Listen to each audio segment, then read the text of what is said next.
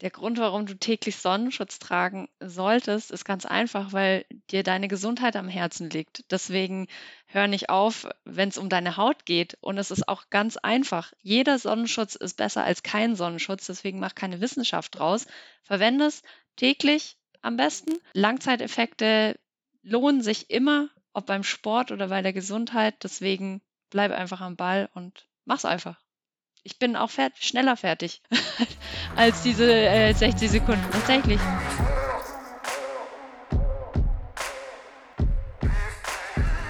Hey, schön, dass du heute hier wieder reinhörst. Also besonders freut es mich, dass du in diese Folge reinhörst. Und damit erstmal willkommen zurück nach der kleinen Seasonpause. Wie schon bei Insta angeteasert, ist das hier heute noch nicht der Touchdown für Staffel 2.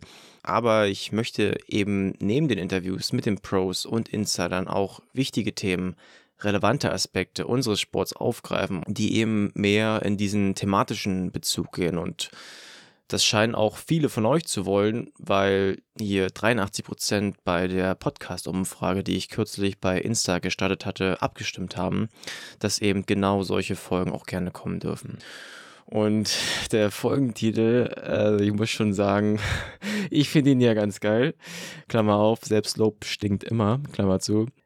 Ja, es ist, glaube ich, immer wichtig, dass man auch locker über vielleicht eher Rand- oder Tabuthemen oder schwierige Themen sprechen kann, aber natürlich dabei auch naja, eine gewisse Ernsthaftigkeit an den Tag legt. Und bei dem Thema Sonnenschutz, Hautpflege für Sportlerinnen und eben auch im weiteren Sinne Hautkrebsvorsorge ist es mir wirklich ein Anliegen. Und das geht eben auf meine persönliche Geschichte zurück, die leider eben auch mit dem Schlagwort Krebs zu tun hat. Aber ich will jetzt auch gar nicht zu lang drumherum reden und äh, lieber die geballte Expertise von Sarah Schunter für sich sprechen lassen, die ich mir für diese Folge eingeladen habe. Sie ist nämlich promovierte Biochemikerin und Skincare-Coach, wie man heutzutage auch sagt. Und ich wollte eben von ihr wissen, warum es denn so wichtig ist, dass wir uns, Achtung, täglich am besten mit Sonnenpflegeprodukten oder dergleichen schützen sollten. Und wir dröseln gemeinsam mal auf, beziehungsweise größtenteils, das macht das Sarah. Ich stelle einfach nur die relativ naiven Fragen. Wer hier eigentlich, ja, wer hier eigentlich die Übeltäter für die verbrannte Haut, Krebs und Co. sind. Und im letzten Drittel gibt es dann nochmal praktische Tipps und Tricks en masse, damit du wirklich ab heute, also spätestens ab heute, genau weißt, worauf es beim Thema Sonnenschutz und Hautpflege im Sportkontext ankommt.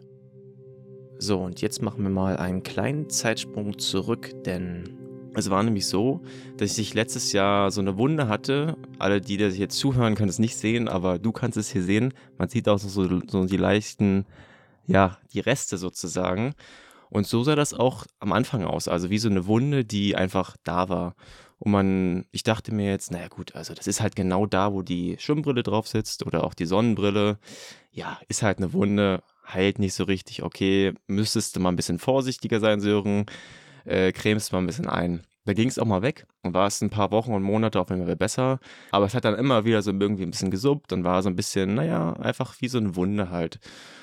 Und ehrlich gesagt habe ich dabei bei nichts gedacht, weil ich mit dem Thema wirklich ungelogen noch ich mich noch nie mit beschäftigt hatte. Also zum Beispiel weißen Hautkrebs, weiß ich nicht, ob ich davon schon vorher mal was gehört hatte. Und äh, dann ist es aber glücklicherweise so gewesen, dass meine Freundin, äh, der Vater ist Hautarzt tatsächlich, und sie kam dann doch mal auf die Idee, vielleicht, dass man sich das mal anguckt. Dann kam es eben dazu, dass äh, das untersucht wurde und da eben äh, schon der Verdacht war, dass es eben ein Basaliom sein könnte, also weißer Hautkrebs. Das hat sich dann auch in der Biopsie bestätigt. Und für mich war das erstmal so ein Schock, weil auch jetzt, wenn man so mit Freunden darüber spricht, tut man das gerne so ein bisschen ab, weil es ist ja nicht der böse Hautkrebs, äh, kommen wir auch gleich nochmal vielleicht drauf. Trotzdem war es aber erstmal so, oh krass, also jetzt habe ich auf einmal Krebs, so nach dem Motto. Und da muss man sich erstmal mit auseinandersetzen. Long story short, es wurde dann operiert und äh, ja, ich äh, lebe noch und äh, kann auch gut damit leben. Es ist ja nicht streuend. Dennoch ist es äh, für mich natürlich so ein, ja, so ein Schuss vom Bug gewesen, wie man so schön sagt. Und du beschäftigst dich ja auch mit dem Thema Sonnenschutz, Hautkrebsvorsorge. Und äh, ich würde einfach mal gerne so deine Gedanken dazu wissen, wenn du die, wenn, ja, die Story hast. Ja, krass. Also erstmal ist es natürlich immer so ein Thema, geil. Also man ist jung und fit und denkt sich so, Krebs, das ist doch nichts.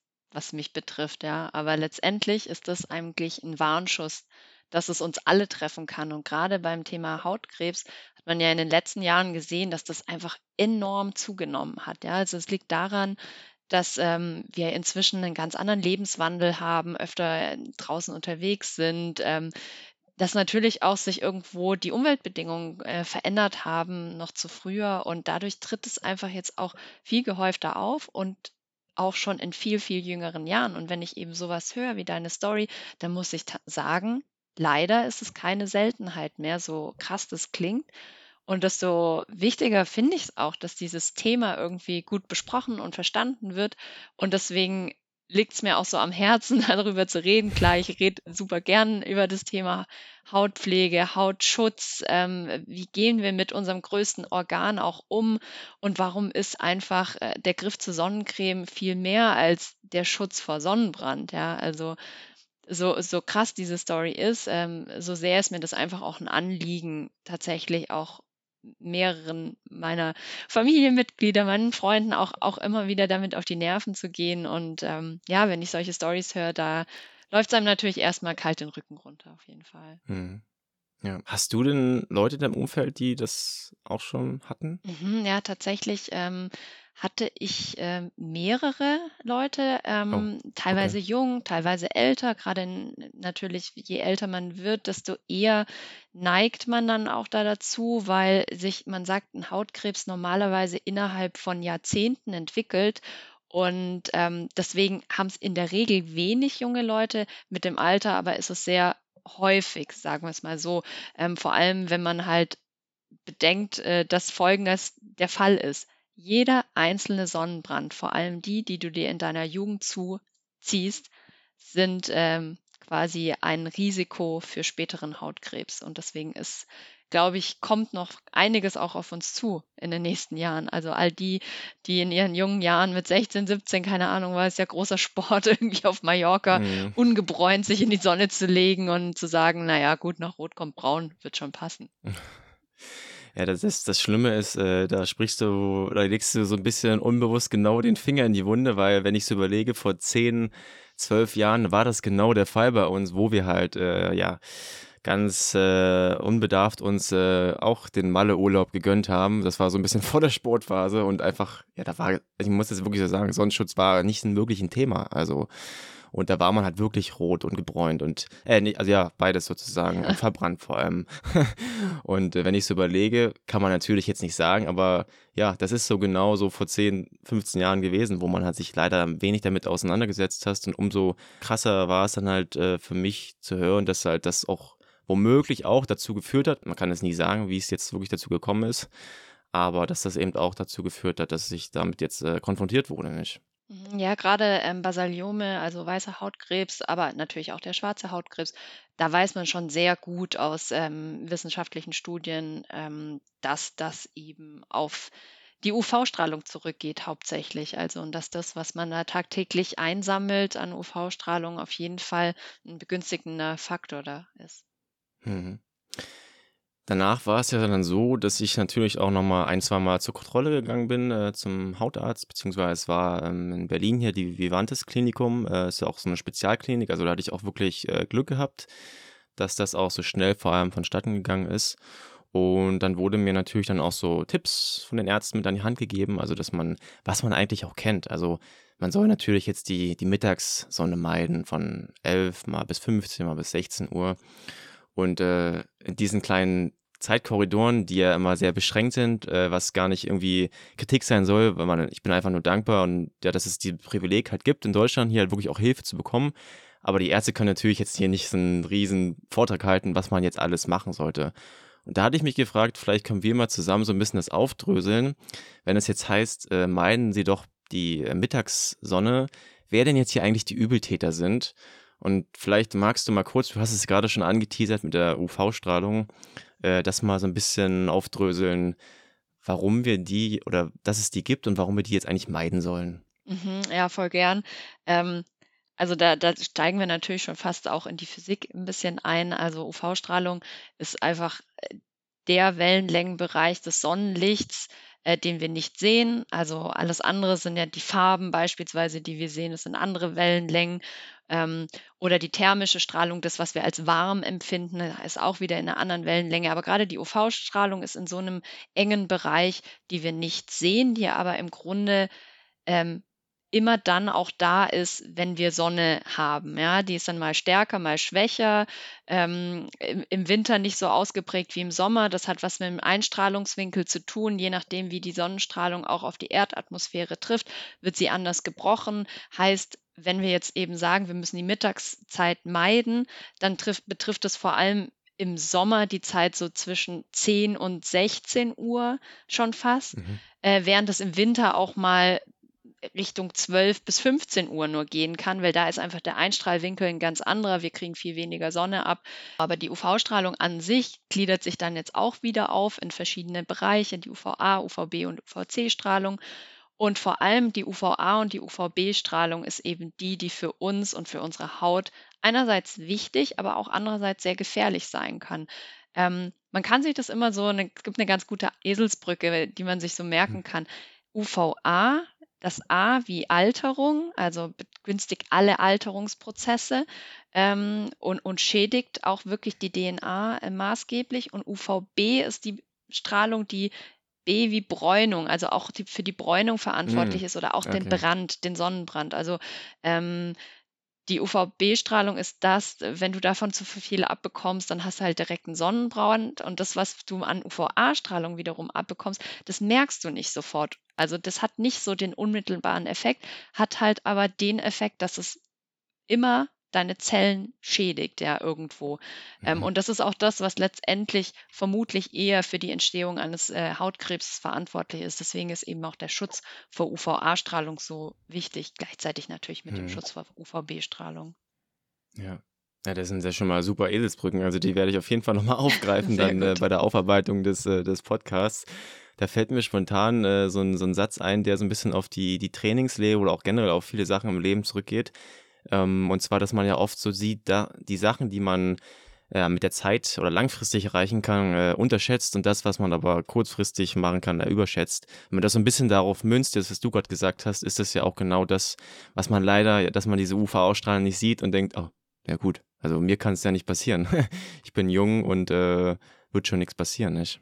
Ja, absolut. Also vor allem das ist auch so ein bisschen die Sache, die immer dann gestellt wird, so, ja, muss man wirklich jeden Tag Sonnenschutz tragen? dann sage ich ja, weil es kommt nicht darauf an, auf deinen einen Urlaub, den du mal äh, zweimal im Jahr irgendwo in, dieses, in der Sonne verbringst oder auf, auf dieses eine Mal, wo du irgendwas was weiß ich, richtig machst, also im Sinne von, ich creme mich richtig ein, darauf kommt es nicht an. Das ist ja das gleiche, wie wenn du irgendwie ein Schwimmtraining machst, ja. Einmal mhm. irgendwie mhm. 1000 Meter runterzuziehen, wird dich jetzt auch nicht weiterbringen, sondern indem du das regelmäßig machst, indem du das auch äh, daran bleibst und, und, und da eine gewisse Regelmäßigkeit äh, reinbringst. Und genauso ist es im Grunde auch beim Sonnenschutz. Äh, also indem du im Grunde auch dafür sorgst, dass das, was du tagtäglich irgendwie einsammelst an UV-Strahlung, ähm, wenn du mal irgendwie mittags kurz rausgehst, wenn du irgendwo vielleicht sozusagen jetzt während Corona saßen ja viele mal auf dem Balkon, auch in der Mittagszeit. Ähm, das sind lauter so, so Momente, wo du immer wieder so UV-Strahlen einsammelst. Das geht auf, wie auf so ein Konto, da sammelt sich das an und dann in der Summe hast du am Ende recht viel erreicht, auch wenn es vielleicht nur hier und da mal ein paar Minuten waren. Aber letztendlich zählt halt einfach die Summe der eingesammelten äh, UV-Strahlen und deswegen ist es mhm. tatsächlich wichtig, sich auch wirklich mhm. jeden Tag dann doch auch einzucremen, vor allem wenn man eben Zeit draußen verbringt. Mhm. Und das tun wir ja Sportler bzw. Triathleten ja sehr, sehr, sehr viel. Also wenn ich da jetzt gerade nur an die Freibad-Sessions denke äh, und man auch alleine ist, jetzt sage ich mal, sich vielleicht schlecht den Rücken eincremen kann und man ist ja immer der, der UV-Strahlung sozusagen ausgesetzt. Und was ich in dem Zusammenhang auch ge ge gelesen hatte, dass ähm, die Haut nicht vergisst. Das fand ich auch so ein, äh, ja, irgendwie eine gute Aussage, dass die eben das nicht vergisst, man selber aber den Sonnenbrand und äh, alles andere schnell vergisst. Äh, ja, ist, bedeutet das dann jetzt sozusagen, mh, hm, dass man am besten wirklich jeden Tag äh, eincremen sollte, so wie man jetzt jeden Tag Zähne putzt? Also im Idealfall ja. Also im Idealfall hast du einfach ähm, deine Tube mit der Sonnencreme, die übrigens gar nicht so unangenehm tragbar sein muss, wie man das immer glaubt, hast du jedenfalls diese Tube in der Regel auch immer direkt im Badschrank stehen und greifst automatisch danach. Klar, wenn du es mal einen Tag vergisst oder auch an zwei, drei Tagen, wir wollen da jetzt nicht übermäßig dogmatisch sein, aber genauso wie du den Mhm. Vergleich gerade mit dem Zähneputzen gemacht hast, die schützen wir ja auch tagtäglich und sagen nicht, ah ja gut, heute brauche ich es, glaube ich, nicht so, sondern das machst, machst du ja per Default. Und so Mhm. sollte vielleicht das Ziel bei Sonnencreme auch sein. Ich weiß, das ist nicht immer ganz einfach und man muss sich auch daran gewöhnen. Und es gibt sicherlich Tage, wo es mehr Sinn macht und andere, wo, wo du sagst, ja gut, also heute muss ich mich jetzt wirklich nicht eincremen. Ähm, aber so unterm Strich betrachtet, würde ich sagen, sollte eine gewisse Routine sein, ja. Hm. Ja, wir kommen auf jeden Fall noch, äh, dann nochmal zu so praktischen Takeaway-Notes, aber was ich auch in der Recherche total spannend fand, ähm, zum Thema UVA-Strahlen, dass äh, es ja auch so war, als dann, ich glaube, in den 70ern waren, wo so die Solarien aufkamen, dass da vielleicht auch jetzt aufgrund der Grundlagenforschung, die da vielleicht noch nicht so vorangeschritten war, es auch hieß, dass damals ja nur die UVB-Strahlen, glaube ich, gut waren und die UVA-Strahlen ja, also das ist ja, also da sind ja die Solarien, glaube ich, mit betrieben und dass die sozusagen äh, noch gut gehießen wurden damals. Äh, und das ist ja auch total krass, wenn man das so in der Retrospektive sieht, dass da einfach ganz lange was ganz Falsches propagiert wurde, oder? Total. Also das ist ähm, hochgradig fahrlässig natürlich gewesen und auch ähm, jetzt heute finde ich es eigentlich viel schlimmer mit dem Wissen um, um diese Hm. enorme Schädigung und dieses hohe Potenzial. Ähm, Im Grunde sind Solarien für mich nichts anderes als Krebsfabriken, ja. Also Ja, wann immer krass. da Leute reingehen, ich denke mir immer nur so, äh, da könnte ich auch jeden Tag irgendwie eine halbe Flasche Methanol trinken und bin dann auch irgendwann tot. Deswegen, keine Ahnung. Also es Hm. ist schon krass. Also natürlich will man nicht irgendwie mit dem erhobenen Zeigefinger durch die Gegend laufen und ähm, jeder muss ja für seine für sein Leben, für seine Gesundheit selbst verantwortlich Hm. sein. Aber ich habe halt manchmal auch das Gefühl, dass es einfach noch eine sehr, sehr unterschätzte Geschichte ist und dass viele Menschen Hm. einfach sagen, naja, also ich mache das ja, um gut auszusehen. Und da müssen wir uns halt fragen, was ist eigentlich das Schönheitsideal? Also wovon sprechen wir da Hm. gerade? Ja, ich habe mich halt auch gefragt, also ich bin da, jetzt mit konfrontiert geworden und äh, beschäftige mich damit und nerv natürlich jetzt auch schon oder fange an damit, mein Umfeld zu nerven damit, äh, weil es ja dann wirklich sehr, sehr wichtig ist. Aber ich habe mich halt gefragt, und das ist ja auch so ein Thema, was du auch, äh, was dich betrifft, äh, Stichwort Wissenschaftskommunikation, bist ja da auch im, ähm, ja, im B2B sozusagen tätig, was auch so das Thema betrifft. Und dann ist ja immer die Frage, wie gut manche, also die bezahlen dich natürlich auch, aber ist ja trotzdem die Frage, wie überzeugt man Menschen? Und da habe ich mich gefragt, so, wie überzeugt man jetzt eigentlich Menschen, die damit noch nie zu tun hatten und vielleicht auch so ein bisschen der Ansicht sind, ja, das passiert mir ja nicht oder das ist doch alles irgendwie nicht sichtbar und nicht greifbar. Äh, wie, wie gehst du daran, Also ich glaube, so wirklich. ja, ja, das ist, äh, ich glaube, da, da musst du immer erstmal dich natürlich fragen, mit wem spreche ich in dem Moment, ja. Also sprech mit jemandem, der beispielsweise, was weiß ich, wie du, ja, also zum Beispiel als, als Sportler auch irgendwie sagt, okay, ich will leistungsfähig sein, ähm, deswegen trainiere ich dreimal die Woche mindestens und äh, gucke auch, dass ich Regeneration mache und äh, mich so und so ernähre. Da, da, da ist dann ja schon jemand, der irgendwie sagt, okay, ich habe verstanden, Sport ist nicht alles, da gehört viel dazu, äh, Disziplin, irgendwie gute Ernährung, Regeneration, wie auch immer. Und dann weißt du auch so, okay, hier habe ich irgendwie jemanden, der für Argumente empfänglich ist, im Sinne von, hey, deine Gesundheit Hm. ist dir wichtig, dann lass mich dir doch mal kurz erzählen, warum auch Sonnenschutz dann da damit dazugehört. Hast du also so jemanden, ist es, finde ich, immer relativ einfach, irgendwie auch mit guten Argumenten zu kommen, weil die dann sehr schnell auch für die Person irgendwo schlüssig klingen. Es gibt aber auch ganz viele, die halt einfach so unterwegs sind, dass sie sagen so: „Hä, ich will halt hauptsächlich gut aussehen und, äh, ich finde halt eine gebräunte Haut sieht gut aus“, ja. In dem Moment gibt's aber, finde ich, inzwischen auch einen ganz guten Tipp und zwar, ähm, geht's über das Thema Anti-Aging dann in dem Moment. Mhm. UV-Strahlung ist einfach zu 80% für das verantwortlich, weshalb unsere Haut vorzeitig altert. Also Pigmentflecken auf klassischerweise auf dem Handrücken, äh, Fältchen um die Augen, oder im Gesicht, ja. Also diese ersten ähm, Lachfältchen, meine Güte, die wollen wir eigentlich alle haben, aber es gibt auch manche Leute, die sehen deutlich älter aus, als eigentlich ihr biologisches Alter naheliegen würde. Und ähm, wenn du eben mit dem Argument kommst, hey, benutzt Sonnencreme, das ist das beste Anti-Aging-Mittel, das du überhaupt für Geld kaufen kannst, dann sind viele schon sehr schnell sehr hooked, ja, weil mhm. irgendwie viele sind dann, auch schon verleitet zu sagen, ah, ich kaufe mir mal ein Serum hierfür und dafür, ich will ja gesund aussehen und lange fresh sein. Ähm, und dann ist immer da das einfachste Argument wirklich zu sein, spar dir das ganze Geld, wenn du keine Sonnencreme verwendest, dann brauchst du überhaupt keinen einzigen Cent ausgeben für irgendeins dieser überteuerten Serien, weil, wie gesagt, mhm. ich sag's noch einmal, 80 Prozent aller Hautschäden und aller vorzeitiger Hautalterung geht auf UV-Strahlung zurück. Also, mhm. let that sink in. Ja, also ich glaube, äh, vielleicht suche ich da mal eine Sache raus und zwar, das hatte ich, das kennst du auch, wo ist mal in den Boulevardzeitungen mal gewesen, da gab es irgendwie mal so einen, so LKW-Fahrer und es gab auch mal ein Ehepaar, was irgendwie immer gleich gesessen hat, ihr ganzes Leben lang nicht. Und dann die eine Seite war so ganz jungfräulich und die andere war halt komplett, ja, der Sonne sozusagen geschuldet, richtig ähm, mitgenommen. Äh, also das fand ich auch krass, aber das Ding ist, man geht dann nicht noch einen Schritt weiter und denkt weiter drüber nach, sondern man konsumiert ja nur die Nachricht und das war's. Ja, Ja, so läuft das ja meistens. total. Also ich glaube, ähm, man muss auch vielleicht mal quasi so ein bisschen dafür sensibilisieren, was ist denn dieser Sonnenschaden letztendlich? A, Alterung natürlich, dann aber auch so Sachen wie, ähm, es gibt Leute, die neigen zu bestimmten Hauterkrankungen, sei es jetzt irgendwie Akne oder Schuppenflechte, ähm, Mhm. was gibt es noch alles äh, hier? Hm, Rosatia oder solche Sachen, ja, also die werden alle begünstigt durch UV-Strahlung. Früher hat man ja gedacht, na, mit einer Akne musst du dich nur in die Sonne legen, dann werden die Pickel weggebrannt, ja. Aber was mhm. eigentlich sehr viel eher passiert, ist, dass die Entzündungsprozesse noch zusätzlich befeuert werden und die Akne eigentlich vielleicht in dem Moment kurz mal ein bisschen Pause macht, aber eigentlich danach umso mehr aufblüht, aber dann zum Beispiel auch so Pickelmale sehr viel schlechter abheilen. Ja? Dann hast du ewig lang dunkle Flecken im Gesicht, obwohl der Pickel längst weg ist. Woran liegt es? Weil UV-Strahlung dieses Pickelmal noch intensiviert hat. Also es gibt ganz hm. viele Schäden, die an der Haut entstehen und die eben über den Sonnenbrand hinweggehen. Ja, das sind, wenn man super viele Flecken plötzlich auf der Haut bekommt, wenn die irgendwie trocken wird, wenn sie knittrig wird, wenn du im Grunde cremen kannst ohne Ende und irgendwie sich nichts mehr tut. Also das alles zählt da ja auch mit rein letztendlich. Hm, ja.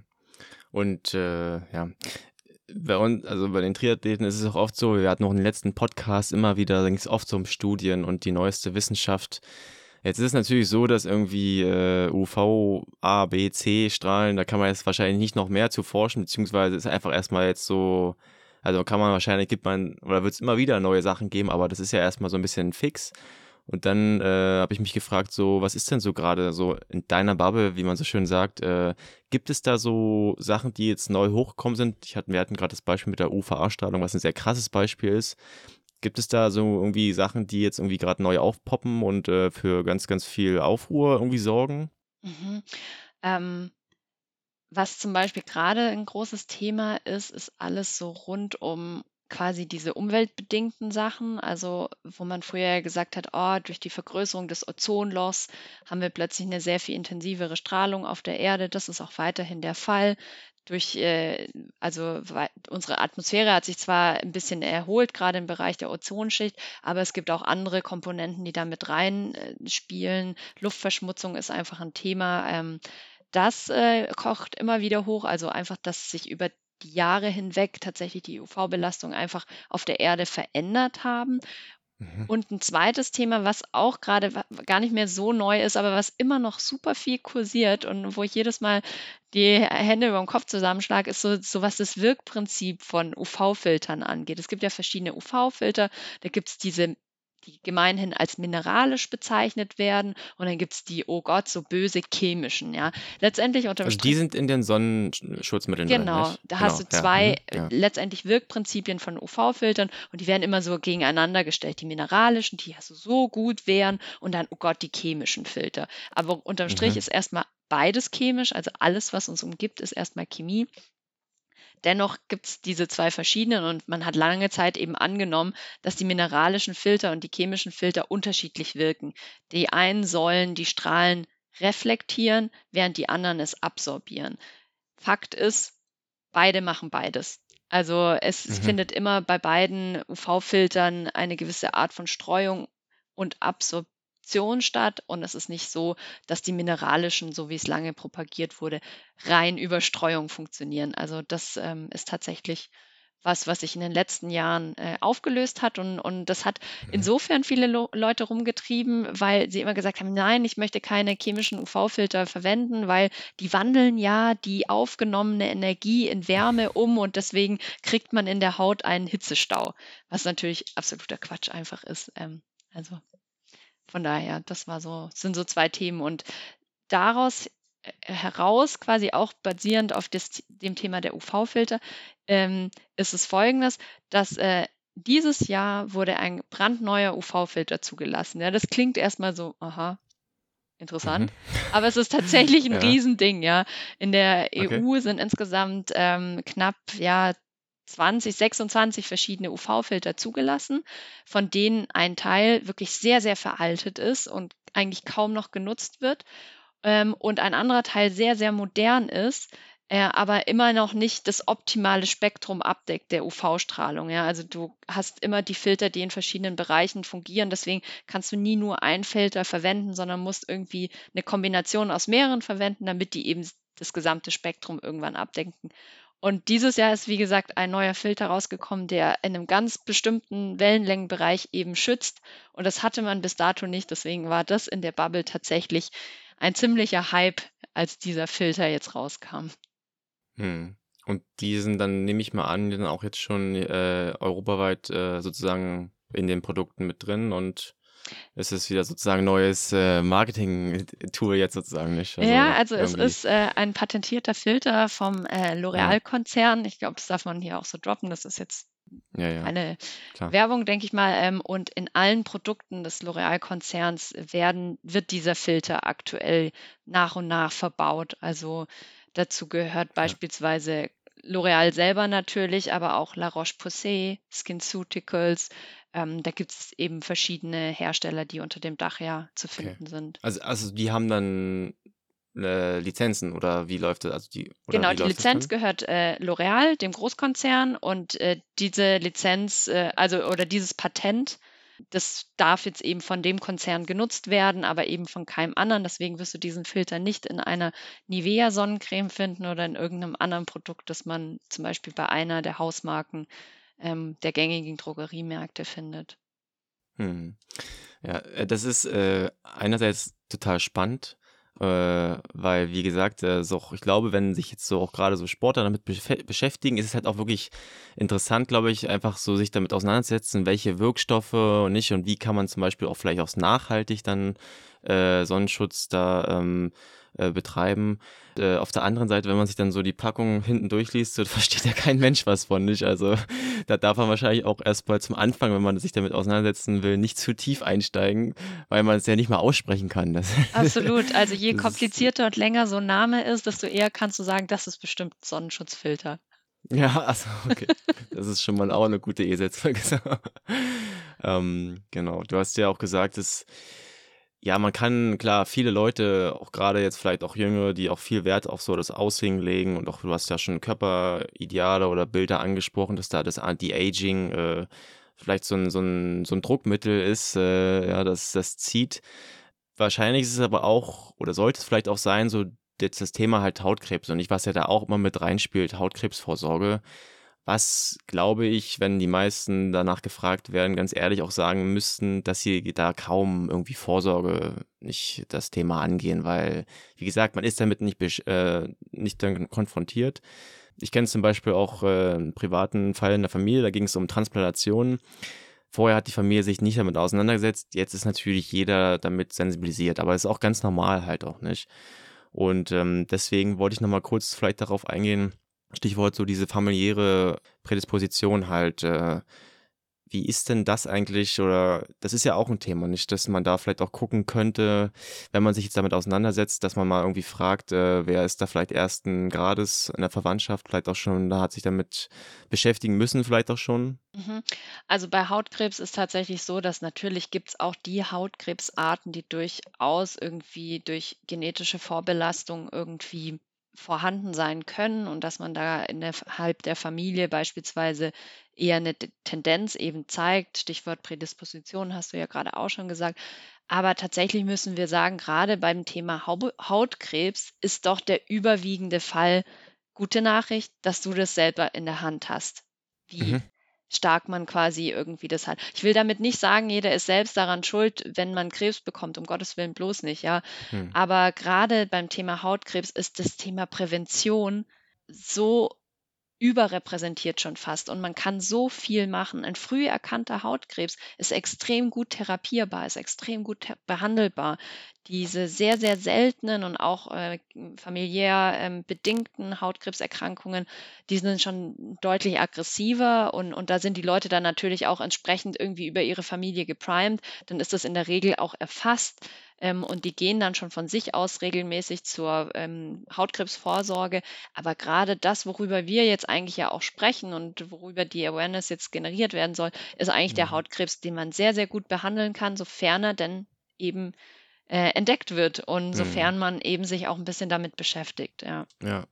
Was ich mir auch gedacht hatte, wir nehmen ja jetzt hier die Folge äh, im Mitte August auf und äh, ich dachte mir so, Ach verdammt, eigentlich bist du ja schon zu spät dran wieder. Jetzt ist doch der Sommer fast vorbei. Das war so mein erster Gedanke dabei. Und dann habe ich mich natürlich mit dem Thema beschäftigt und dachte mir, oh, okay, alles entspannt.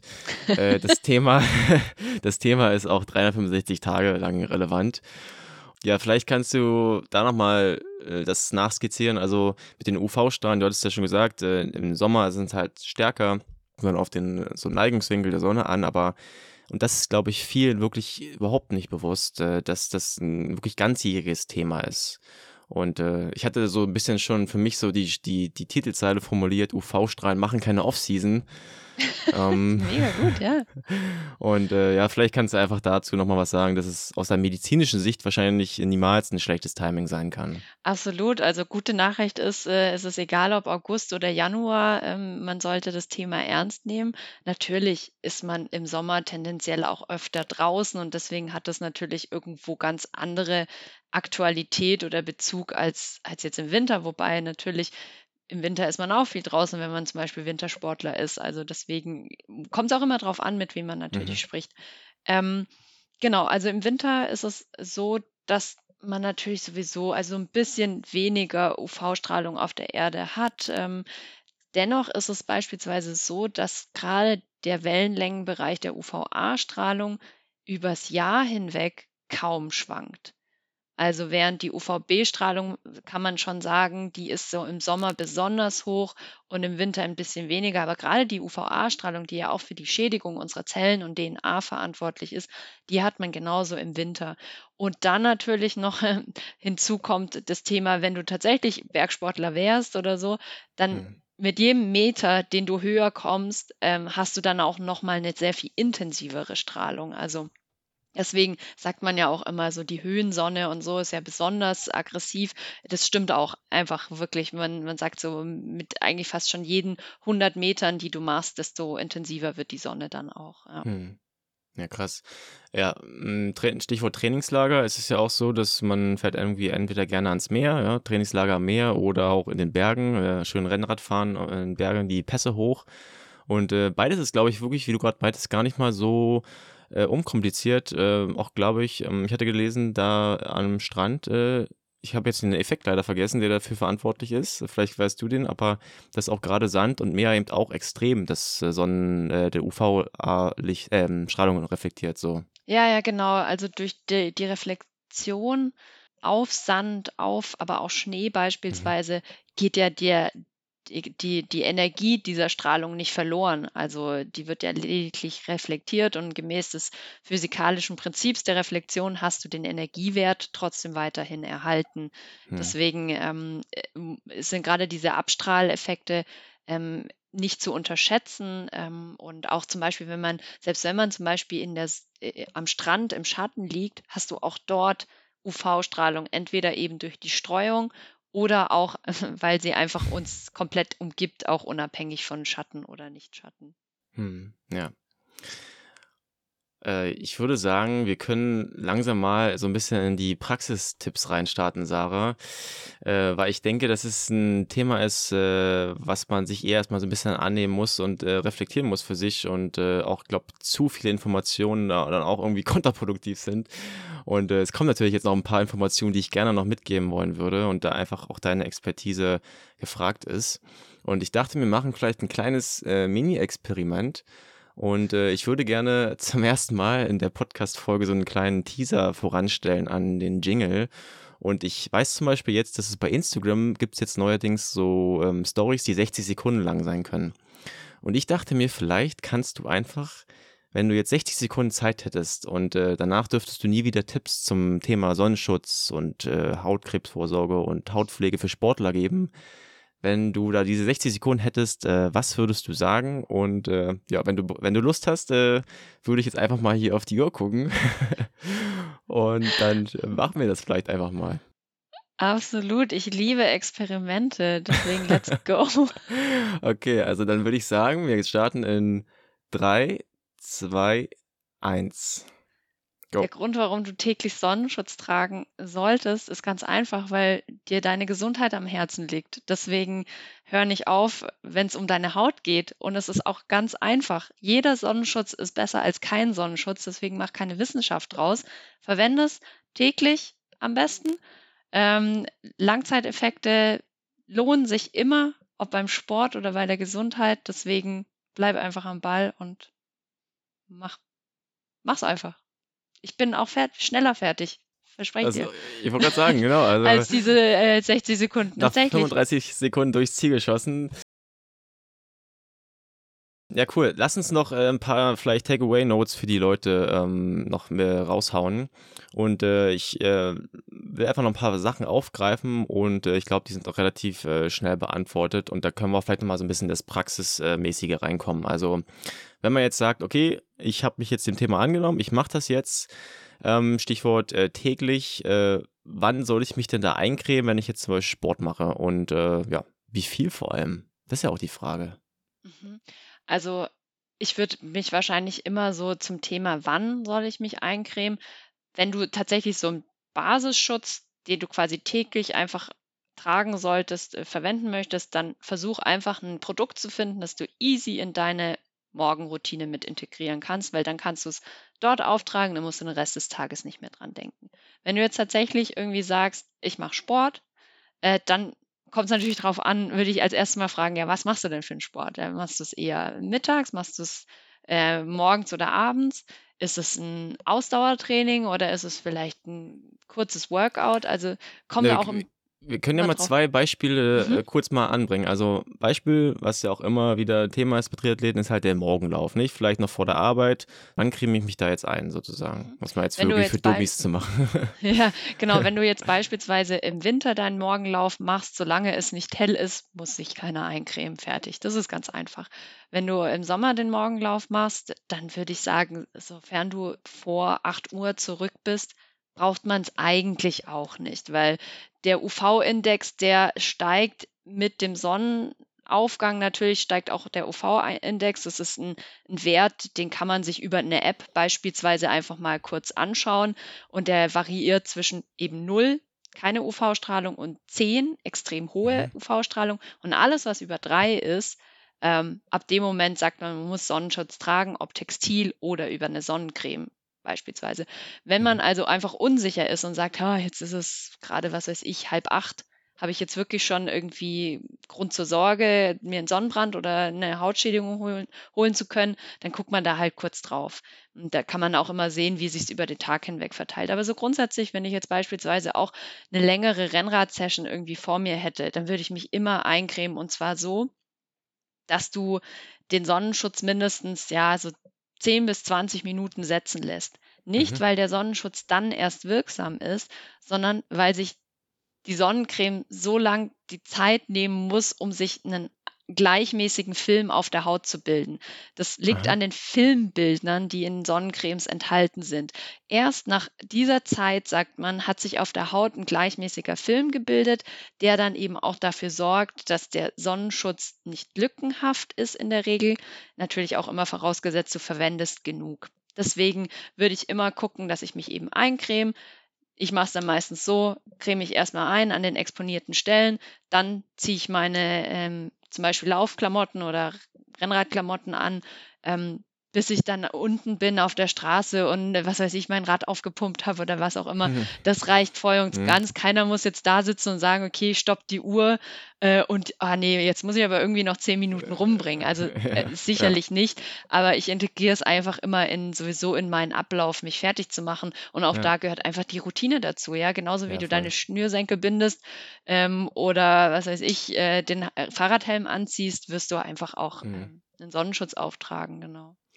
Kann man sich das mit der Filmbildung, ich musste gerade irgendwie dran denken, kann man sich das vorstellen wie in so, weiß ich nicht, so Science-Fiction-Filmen, wo dann sich dann so ein Schutzschild aufbaut so langsam und sich dann so das schließt? Kann man sich das so vorstellen? Ja, so, irgendwie? tatsächlich ja. so in etwa, klar. Also wie, wie ich gerade auch gesagt habe, es kommt auch immer darauf an, dass du die ausreichende Menge verwendest. Wenn du viel mhm. zu wenig verwendest, dann wird auch dieser Schutzfilm einfach relativ dünn oder lückenhaft sein. Also muss natürlich auch immer ausreichend die Menge verwenden, damit sich das mhm. gut und gleichmäßig ausbilden kann. Ja.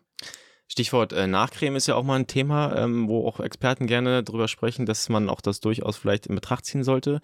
Wenn man jetzt so eine längere Einheit macht, äh, Grundlagenausdauereinheit, wenn ich vier bis sechs Stunden, äh, dann sollte ich mir eigentlich, also müsste ich mir dann was mitnehmen? Auf jeden Fall, ja, ja.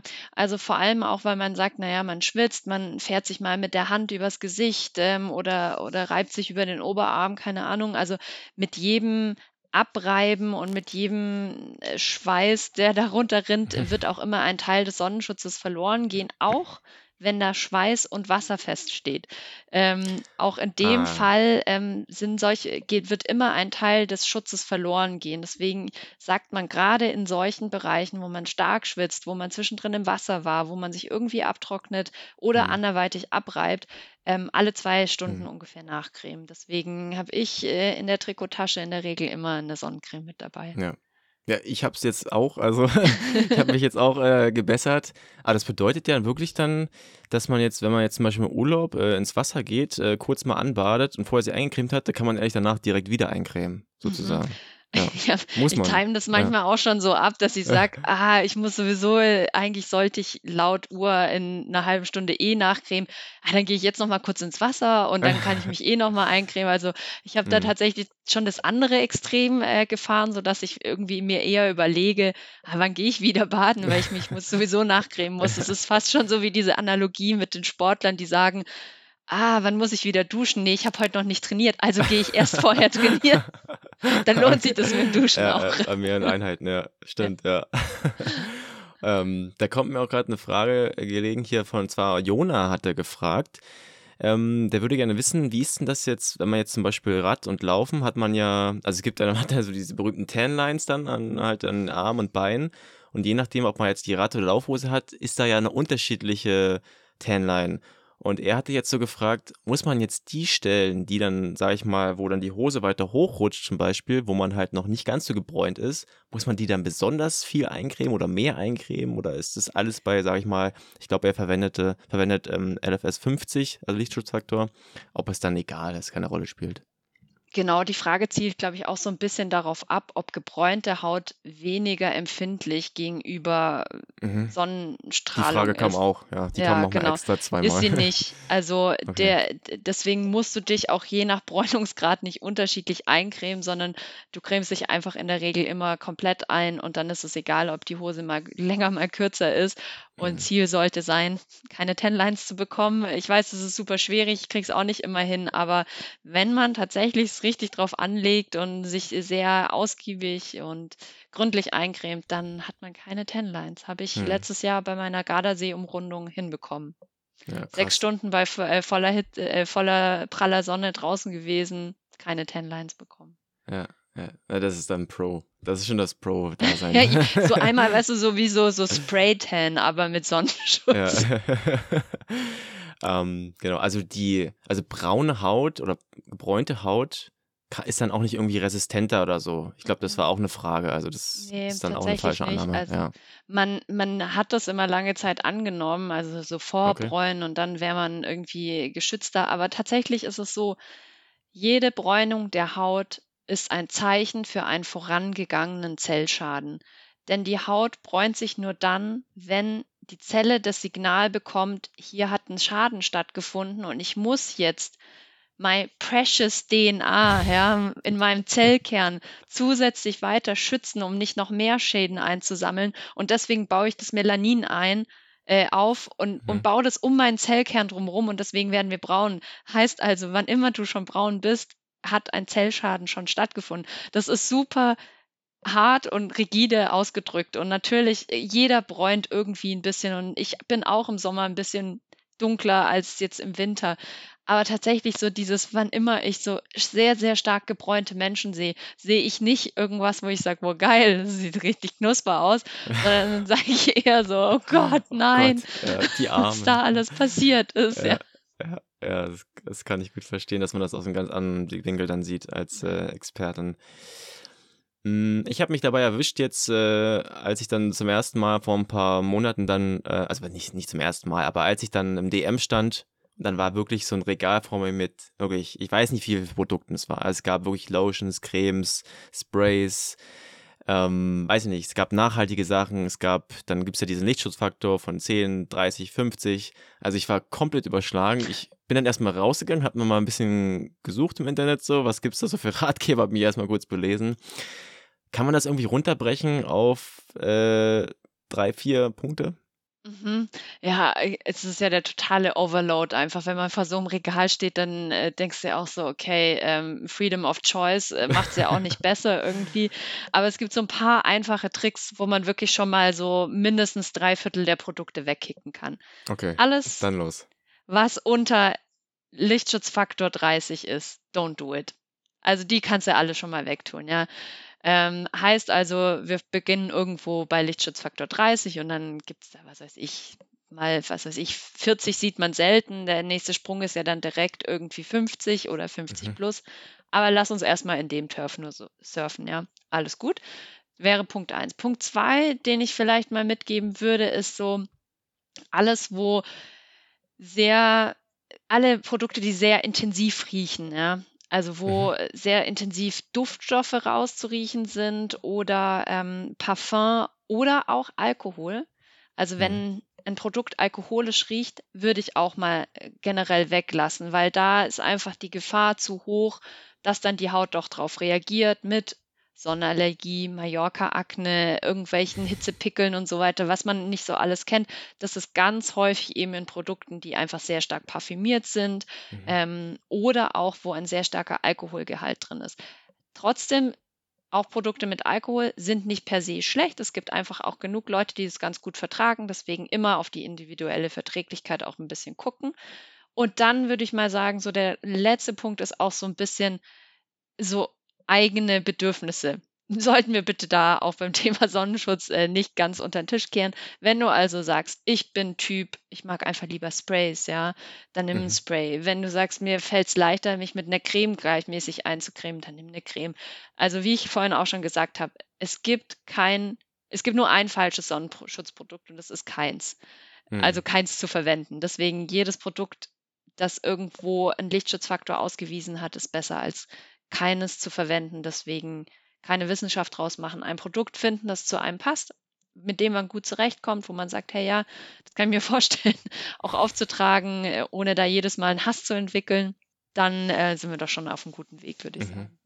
Es kam auch eine Frage, ähm, die Karina hatte gefragt, und zwar, dass, äh, auf welche Inhaltsstoffe es jetzt ankommt, wenn man merkt, dass äh, die, die Lotions oder Cremes oder äh, Sprays, wie auch immer, äh, sehr stark so zur Irritation führen auf der mhm. Haut. Also bei mir ist es jetzt vielleicht nicht ganz so, aber ich habe auch so sehr, ja, sehr, sehr trockene Haut, so eher, muss da auch ein bisschen aufpassen, kann man da vielleicht, äh, wir hatten ja schon das Thema so, äh, die Liste ist nicht ganz so leicht, aber kann man sich da an irgendwelchen Inhaltsstoffen mhm. orientieren oder bestimmten äh, Keywords? Ja, es gibt zurzeit so ein großes Keyword, was man echt viel auch direkt aufgedruckt auf Sonnencremes findet. Und zwar ist es ohne Octocrylen. Das mhm. ist einer dieser besagten, nicht so modernen UV-Filter, der inzwischen immer mehr äh, im Verdacht eben steht, ähm, Hautirritationen zu begünstigen und gerade in Kombination mit eben Sonnenlicht, also nicht alle UV-Filter sind gegenüber dem Sonnenlicht besonders stabil. Das liegt in ihrem Wirkprinzip jetzt erstmal, weil sie ja irgendwo die Energie auch aufnehmen und manche verändern sich eben unter dieser Aufnahme der Energie zu einem leicht chemisch modifizierten Molekül und das wiederum kann eben zu Reizungen führen, mhm. teilweise. Und Octocolen ist eben einer dieser Stoffe, der dafür sehr bekannt ist. Deswegen werden inzwischen sehr viele Sonnencremes eben ausgelobt als ohne Octocolen. Trotzdem muss man sagen, wenn man das verträgt, so grundsätzlich und nicht ein sensibler Hauttyp ist oder eine empfindliche Haut hat, dann wird man auch solche Sonnencremes gut tolerieren können. Aber gerade die, die sowieso von sich wissen, hey, ich habe oftmals gerötete, empfindliche, trockene Haut, ähm, da könnte es zum Beispiel Sinn machen, auf den Stoff zu achten. Hm. Ansonsten so weiterer Tipp. Es gibt so, so vier, fünf recht veraltete UV-Filter.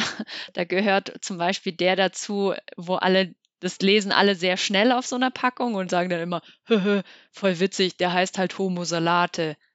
Ja, okay. und dann denkst du dir so, ja, okay, das ist nicht so witzig, wenn du eigentlich weißt, wie man es richtig ausspricht. Also als einfach Homosalat heißt der Filter.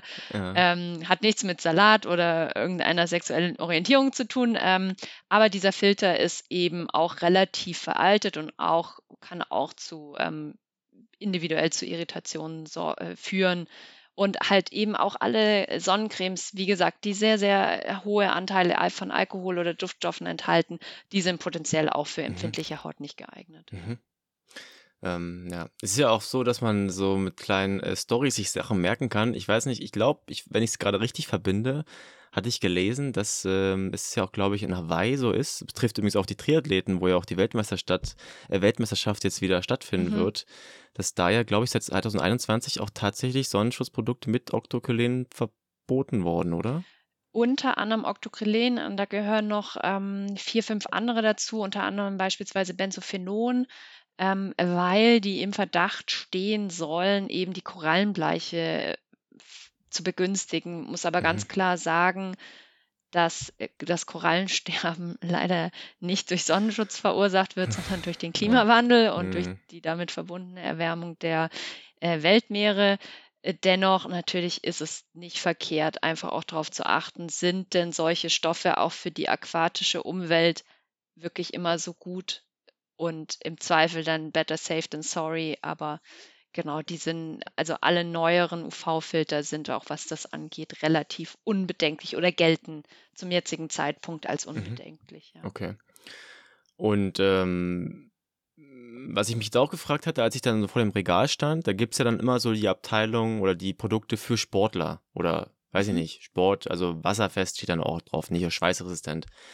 Also ist das dann jetzt auch Marketing äh, weil du auch gesagt hast, also es wird ja eh dann durch Abwischen oder Abrieb oder wie auch immer, muss man eh nachcremen. Also die sind ja oft ein bisschen teurer auf die Produkte, habe ich festgestellt. Mhm.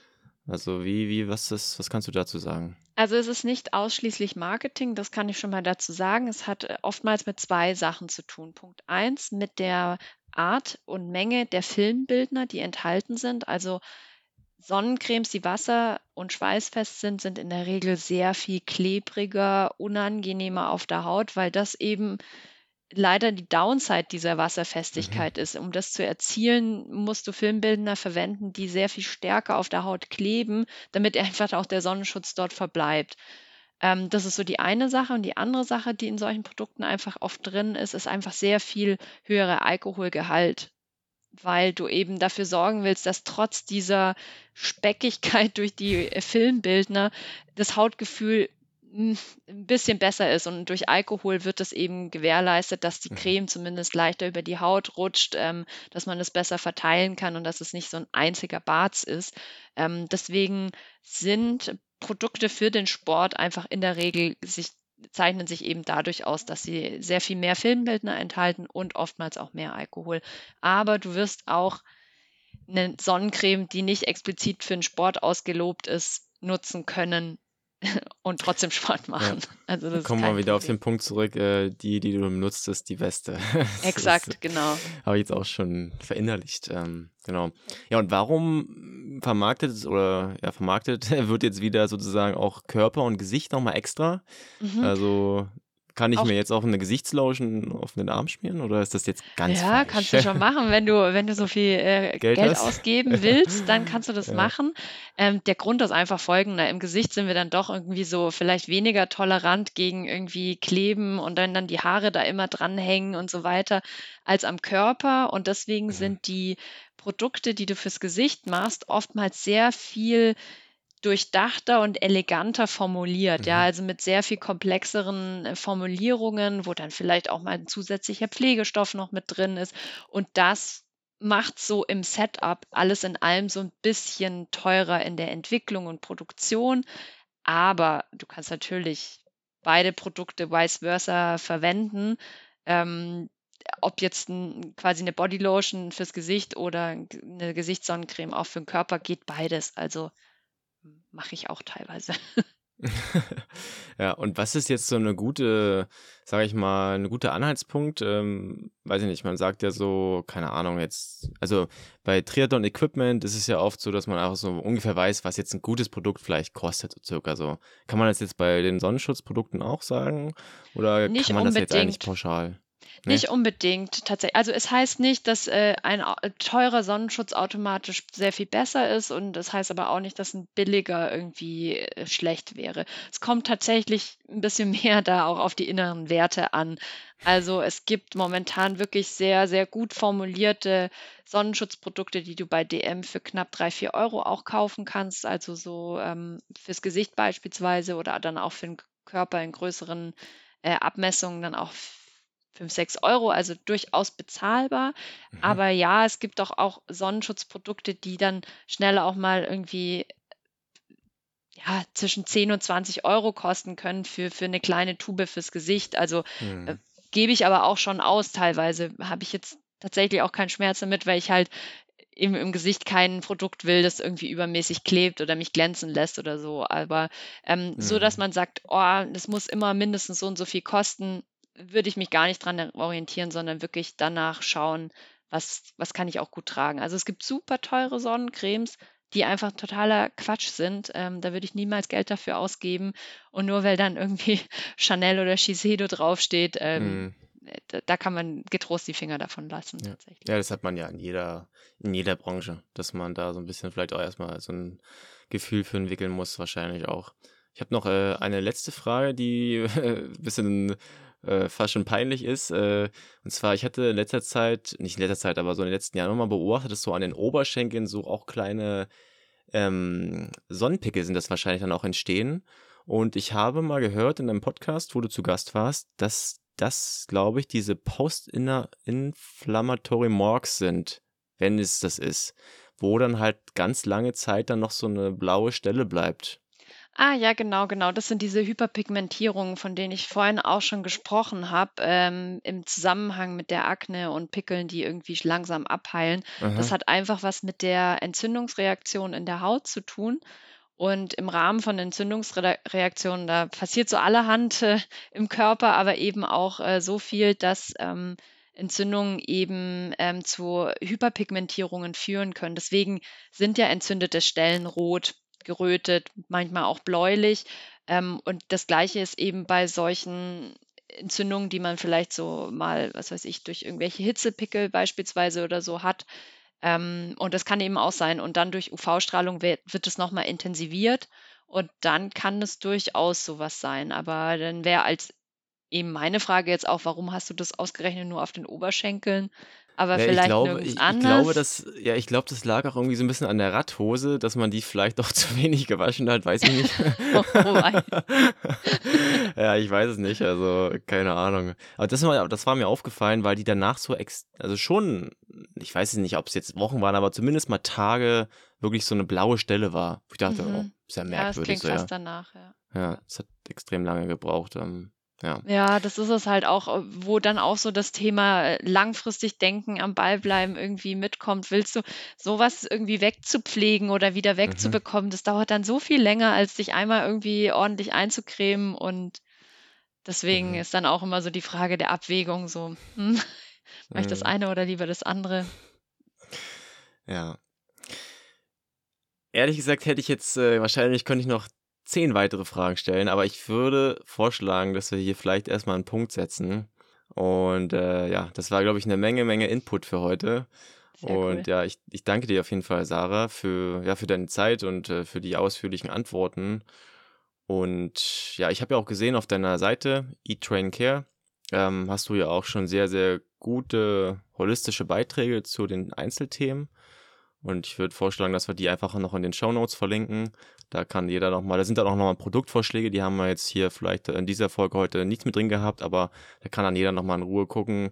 Wenn man so eine Sachen, also eine Produkte droppt, äh, muss man eh meistens nochmal googeln, dann hat man die Arbeit doppelt und so kann man einfach nochmal deinen Artikel dann vielleicht lesen und äh, kann da nochmal ein bisschen was raussuchen für sich.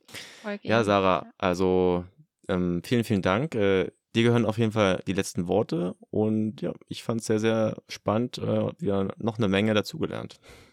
Ja, Sören, äh, es freut mich total zu hören und ich hoffe natürlich, dass äh, jeder und jede, die jetzt mitgehört hat, da auch für sich was mitnehmen konnte. Und ähm, ich glaube, wir sind uns einig, wenn es eine Sache ist, die wir beide loswerden wollen, dann ist es dieses, passt auf eure Haut auf, ähm, verwendet Sonnenschutz, egal welchen, ähm, und bleibt gesund.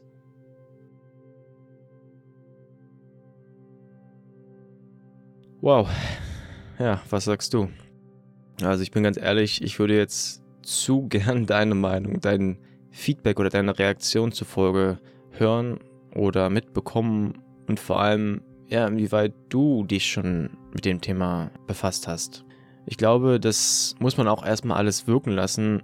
Ein Aspekt, der mir wirklich wichtig ist, ich meinte ja schon an der einen Stelle, dass man eben, ja, wir kennen das alle, man ist irgendwie von der Sache gecatcht oder betroffen, man sieht es in Social Media, man scrollt durch den Feed und das ist so eine krasse Nachricht oder einfach was irgendwie einen so umhaut und plättet. Aber oftmals ist es ja dann doch so, dass man so ja, weiterzieht, gedanklich und einfach ja, wieder weiter konsumiert und that's it. Und mein Anliegen wäre also heute, dass äh, du dir ja, heute oder morgen vielleicht einfach mal einen Moment Zeit gibst und darüber nachdenkst,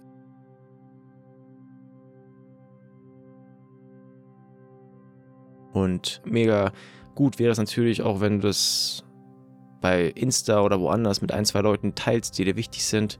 Oder sogar mit deiner Community.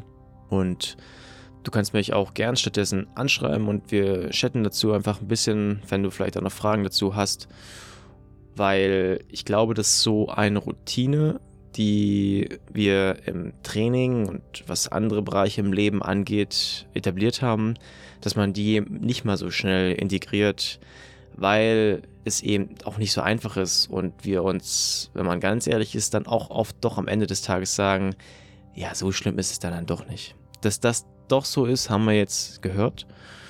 Aber wenn du vielleicht auch, wie Sarah schon meinte, doch der Typ bist, der für sachliche Argumente empfänglich ist, dann äh, findest du auf jeden Fall in den Show Notes noch weitere wirklich sehr, sehr informative Links zum Thema. Und wie immer gilt natürlich auch, hau gern dein Feedback, deine Fragen an mich raus. Und dann bleibt mir eigentlich nichts anderes übrig, als Danke zu sagen. Danke fürs Zuhören bis hierher. Wir hören uns. Ciao, ciao.